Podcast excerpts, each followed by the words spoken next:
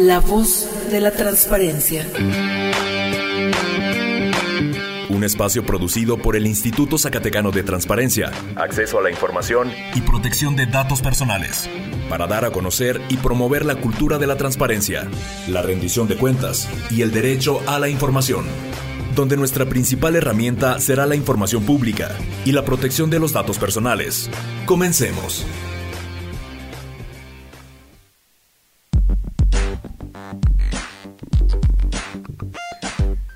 Buenas tardes, eh, gran lunes para todos, inicio de semana y como todos los lunes, La Voz de la Transparencia, este proyecto de manera coordinada entre el Sistema Zacatecano de Radio y Televisión y el Instituto Zacatecano de Transparencia, Acceso a la Información y Protección de Datos Personales. Eh, su servidor Javier Berumen les da la más cordial bienvenida y los invitamos a que nos eh, chequen a través de nuestras redes sociales, Facebook, Diagonal Isaac, Twitter, arroba Isaac-Sac en eh, Instagram bajo sac y recuerde que este programa en unos minutos más lo tendremos en Spotify eh, para que lo pueda eh, escuchar con más calma y si nos está escuchando ya posterior a la emisión pues también le agradecemos y le invitamos a escuchar esta emisión en la que tenemos un tema que es relativamente nuevo en la agenda pública es un tema de reciente creación que son los órganos internos de control. Eh, en este caso tenemos la presencia del eh, órgano interno de control del ISAI, eh, Carlos Eduardo Torres Muñoz, que, bueno, pues vamos a platicar ahora sí que aprovechándolo de, de chile, mole y manteca, un poco de todo, porque para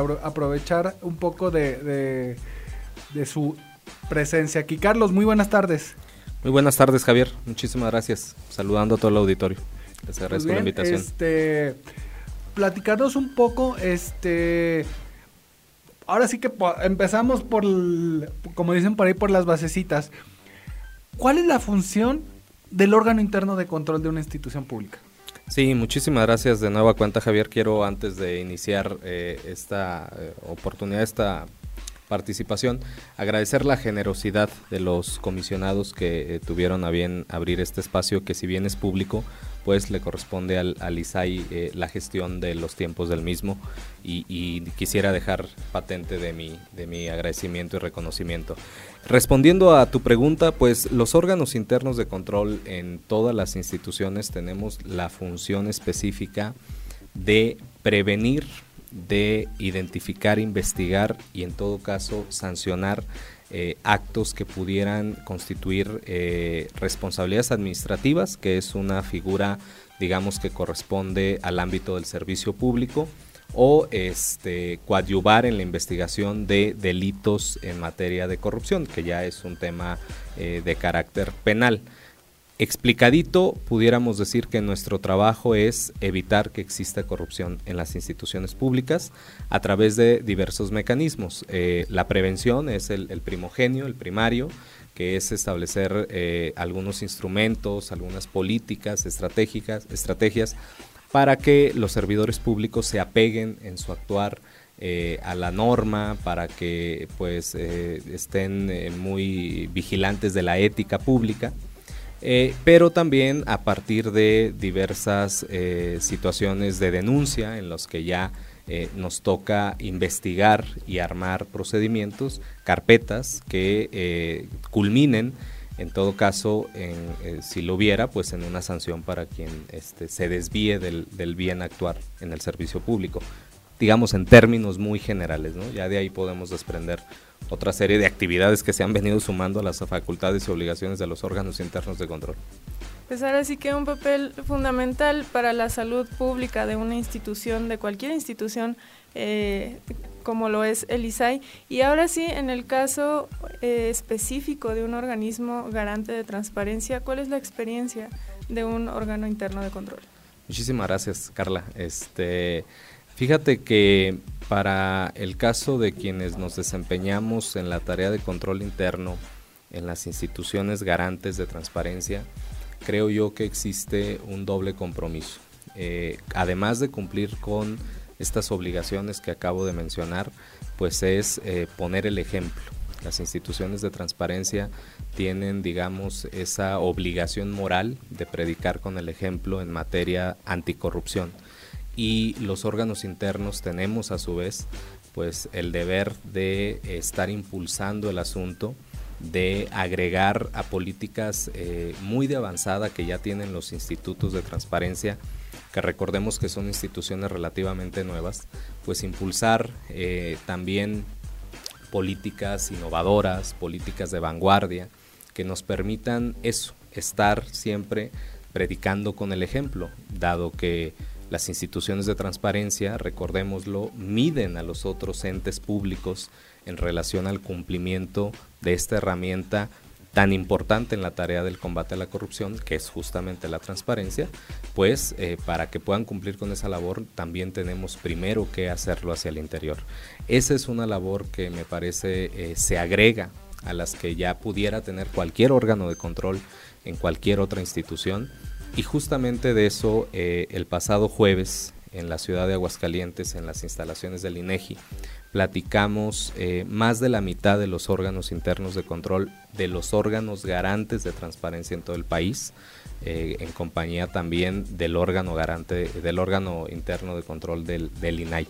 Eh, estuvimos eh, por primera vez juntos desde que se, crearon estas instancias, discutiendo, eh, compartiendo experiencias de cómo podemos hacer nuestra tarea pues mucho más activa de lo que nos obliga la ley.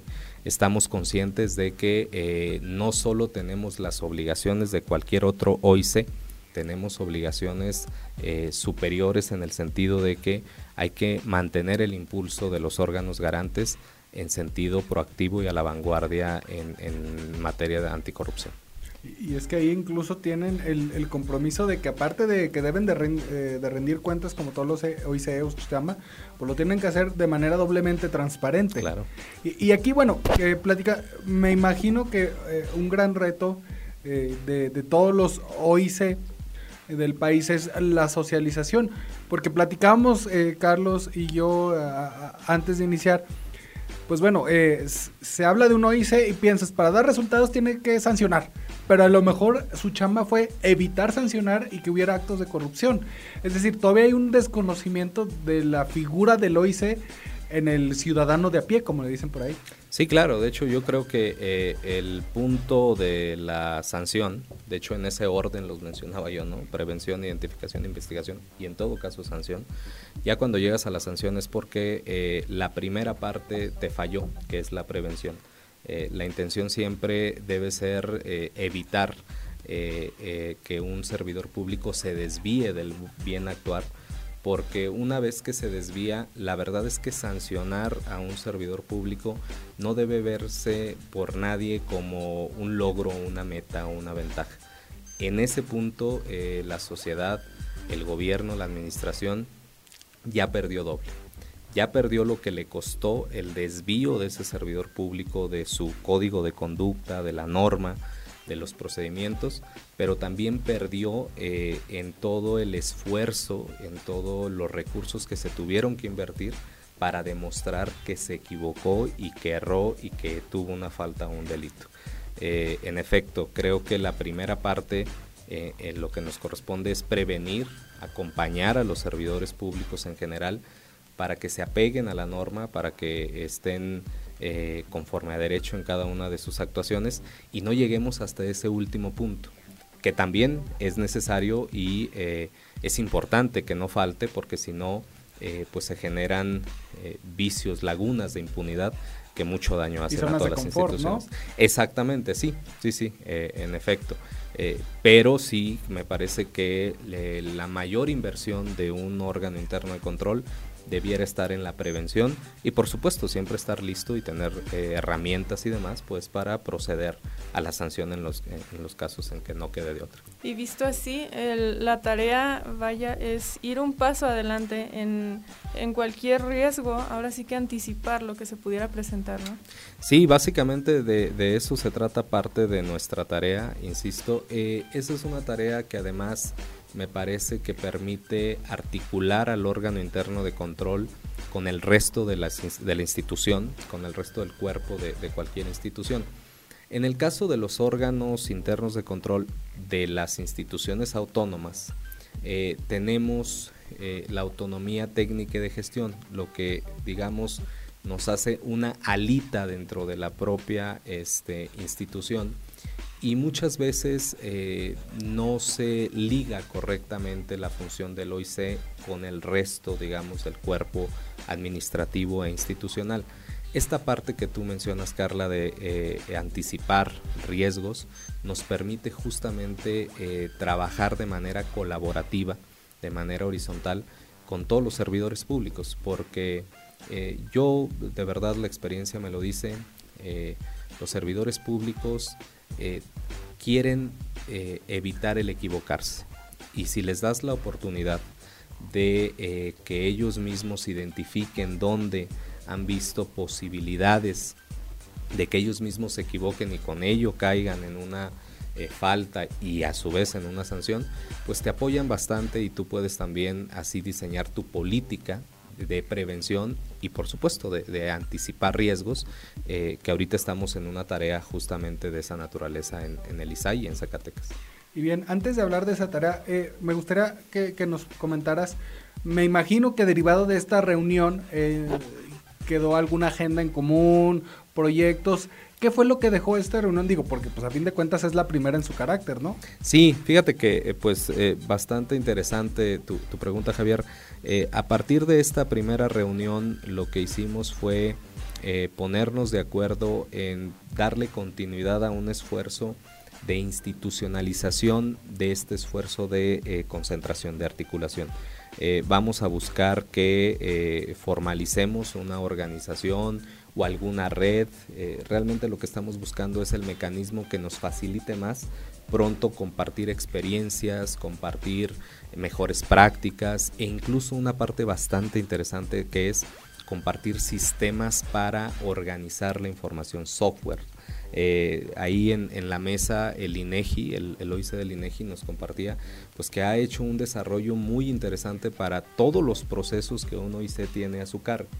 Y eh, me gustó muchísimo su frase al ponerla, al poner toda esta gama de sistemas a nuestra disposición diciendo si al Estado mexicano ya le costó, no tiene por qué costarle otra vez. O sea, si ya una institución lo desarrolló, ya no tiene por qué cada institución desarrollarlo y pagar, no, ya lo desarrolló una. De aquí todos podemos hacer. Es parte de lo que ha hecho fuerte los órganos garantes, ¿no? Digo, viene de una normativa del Sistema Nacional de Transparencia, pero esta estructura ha ayudado que, que, los órganos garantes vayan caminando juntos. Fíjate que justamente, eh, qué importante lo que dices, nuestra perspectiva de empezar a coaligarnos, articularnos, a organizarnos, viene de la lógica de los sistemas nacional de transparencia y anticorrupción. Eh, la verdad es que el diseño institucional mexicano hoy en materia de rendición de cuentas va hacia allá, en articular a todas las instancias que tienen que ver con este, con este tema.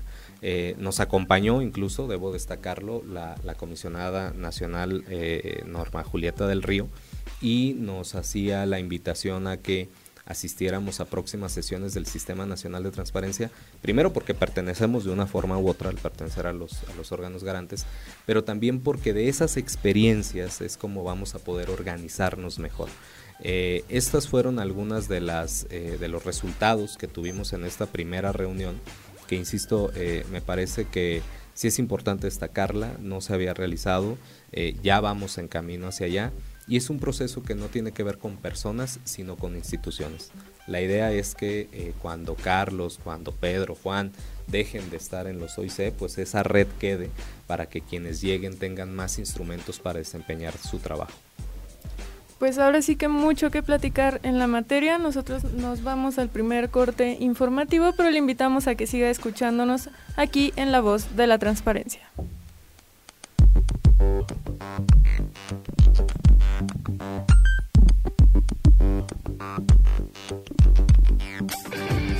En un momento regresamos a la voz de la transparencia.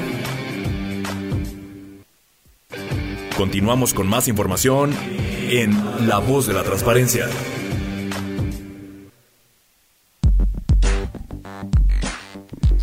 Regresamos con más a la voz de la transparencia, eh, con más información, Carla.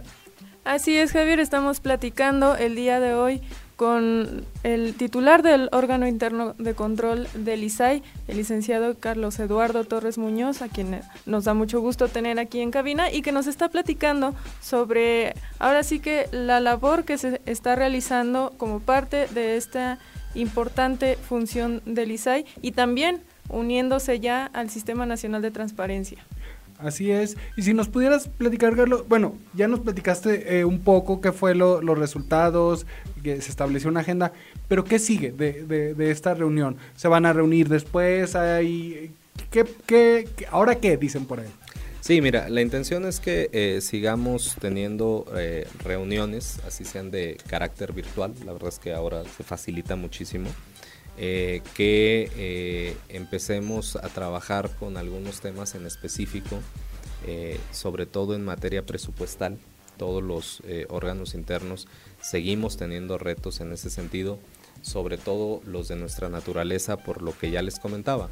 Al tener un grado de autonomía dentro de un órgano autónomo, somos la autonomía de la autonomía, ¿no? Entonces, eh, hay algunos mecanismos que todavía no están del todo claros y en ese sentido quedamos de eh, construir una ruta de planeación en materia presupuestal a partir de un instrumento que eh, es conocido como el anexo transversal anticorrupción que está contemplado en las leyes, que existe a nivel federal y que existe en algunos estados. En Zacatecas ya han iniciado los esfuerzos en ese sentido y ese es un primer paso, digamos. También lo que acordamos es que en este año, cuando menos, nos vamos a reunir una vez más para darle seguimiento al esfuerzo de formalizar esta organización que estamos teniendo.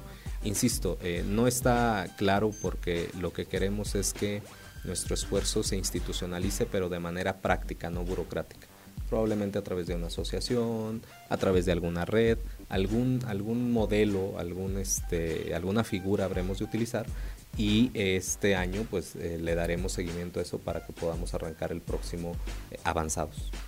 Además de que, como lo mencionabas hace un ratito, algo mencionaste, que fuera más allá de, personas, eh, ahora sí que ir trazando o delineando una ruta también para que en el futuro esto pueda tener, mm, ahora sí que la cantidad inimaginable de resultados. ¿no?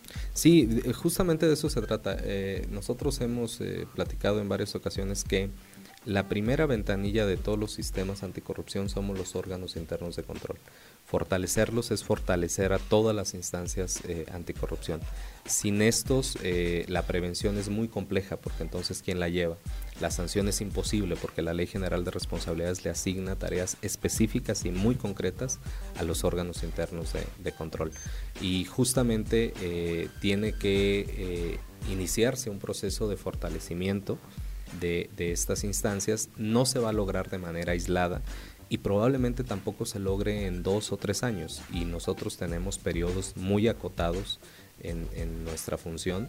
La idea es que quien venga a suplirnos por mandato de ley ya tenga un avance, ya tenga muchos más instrumentos, normas, estructura para desarrollar de verdad la amplísima tarea y cada día se amplía más de los órganos internos de control. Y me imagino que, bueno, como primer saque, digo, más de la mitad es, es un, una muy buena, eh, un muy buen número, pero me imagino que ya hubo interés de otros órganos internos de control por sumarse a este proyecto. Sí, fíjate que eh, tenemos hasta donde me lo compartió el, el titular del OIC del INAI, quien eh, liderea de manera, me parece natural, este esfuerzo eh, ya tenemos interés y eh, ya levantaron la mano por lo pronto 29 eh, titulares de 33.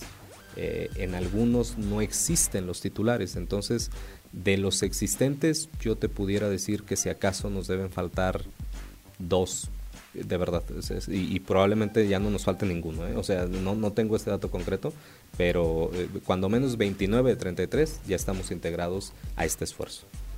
Pues ahora sí que muy, muy de reconocerse el trabajo porque también además de en esta esfera buscando la coordinación con el sistema nacional, te hemos visto en lo local también ahí con algunos proyectos recientemente. No, muchísimas gracias. Este, pues eh, más allá de, de cualquier eh, situación de estilo, me parece que se trata de una de las tareas que tenemos los órganos internos de control en este contexto eh, temporal en el que nos tocó ser nombrados. Eh, habremos de promover nuestra función y tenemos que ser proactivos e innovadores. En esa lógica eh, es que nos hemos articulado, me parece que de manera muy natural y muy institucional, con el propio pleno, en este caso de, de a quien yo le vuelvo a reconocer eh, el interés, la disposición que ha tenido para que tengamos diálogo y tengamos iniciativas conjuntas. Como el reto nacional. Exactamente. ¿Cómo va el, el, reto ese de anticipando riesgos de corrupción? que no quería adelantarme, quería que me lo preguntara. Este, eh, suéltalo, suéltalo. no te fíjate que justamente eh, la iniciativa que creo que atrajo mayor la atención de, de las que ya hemos tenido es el tema del reto público anticipando riesgos de, corrupción, que lanzó el Sistema Nacional Anticorrupción junto con el Programa de Naciones Unidas para el Desarrollo eh, en una dinámica de promover un modelo de gestión de riesgos de corrupción, pero de manera voluntaria. O sea, se, yo pongo este, este, este método, pongo este sistema a disposición y ahora sí que levante la mano quien quiera.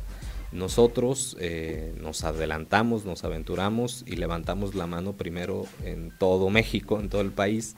La, comisionada presidenta este, se animó y el ISAI junto al CPC de Zacatecas eh, lanzaron recientemente la convocatoria, tuvo una buena este, respuesta y en el mes de julio se firmó la carta de intención de este para que Zacatecas sea el primer estado en el país en que eh, implemente eh, este, este reto público, que es un sistema, es un modelo que permitirá a las instituciones en compañía de sociedad civil eh, autodiagnosticarse de algunos este, riesgos que pudieran tener de actos de corrupción. Y bueno, ya, ya, ya se firmó, vimos por ahí, aquí pasamos audios, pero ¿Qué sigue o en qué etapa está? Porque bueno, ya vimos que hubo interés de muchas eh, instituciones públicas por eh, incorporarse a este trabajo en conjunto con la sociedad civil, pero ahora en qué va o a dónde va? Sí, bueno, ahora es, ahora es lo bueno. Eh, francamente, esta es la tarea, la talacha, dirían. Pues ahora estamos en el esfuerzo de darle cuerpo a este modelo, a esta política pública otra vez, al ser los primeros en el país que la vamos a implementar, pues nuestro reto inicial, nuestro desafío es eh, darle cuerpo, eh, construir una ruta crítica en la que las instituciones puedan adoptarlo. Y la semana pasada eh, se reunieron, nos reunimos los integrantes del ISAI que formamos parte de este reto y el CPC y se conformó lo que se llamó una eh, comisión operativa que no tiene otra función sino justamente darle seguimiento, acompañar, eh, adquirir todas las capacidades y la experiencia que se requieran para apoyar a todas las instituciones que se inscribieron. El ISAI entre ellas, eh, pero otras tantas desde tribunales, este, algunos ayuntamientos. Y lo que tenemos que hacer pues en este momento es eh, crear un calendario, eh, acordar con los participantes de la sociedad civil, con las instituciones inscritas, cuál va a ser el mecanismo en el que se van a sentar a dialogar y a construir eh, su propio autodiagnóstico primero y luego su plan de gestión. Es decir, de esos riesgos que se identifiquen, cómo se van a gestionar para que la potencialidad no se convierta en realidad. Perfecto, pues ahora sí que te tendremos por aquí otra vez invitándote a que nos platiques cómo, cómo camina y cómo avanza este proyecto. Muchísimas gracias, de verdad. Gracias a los dos y, mi reconocimiento de nueva cuenta a todo el. Pues muchísimas gracias, Carlos. Se nos fue como agua eh, la emisión de hoy. Le recordamos que puede seguir las actividades del instituto en www.isai.rg.mx, facebook.com diagonal Isaac, Twitter arroba Isaac-Sac y, e Instagram Isaac-Sac. Nos vamos, nos vemos el próximo lunes en punto de las 5 de la tarde aquí en La Voz de la Transparencia.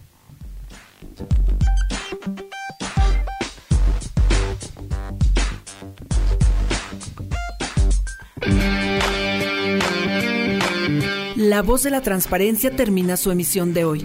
Recuerda hacer valer tu derecho a la información. Nosotros te asesoramos. Sigue nuestras actividades en Facebook, Twitter y por supuesto la próxima semana en otra emisión de La voz de la transparencia. Esta fue una producción del Instituto Zacatecano de Transparencia, Acceso a la Información y Protección de Datos Personales.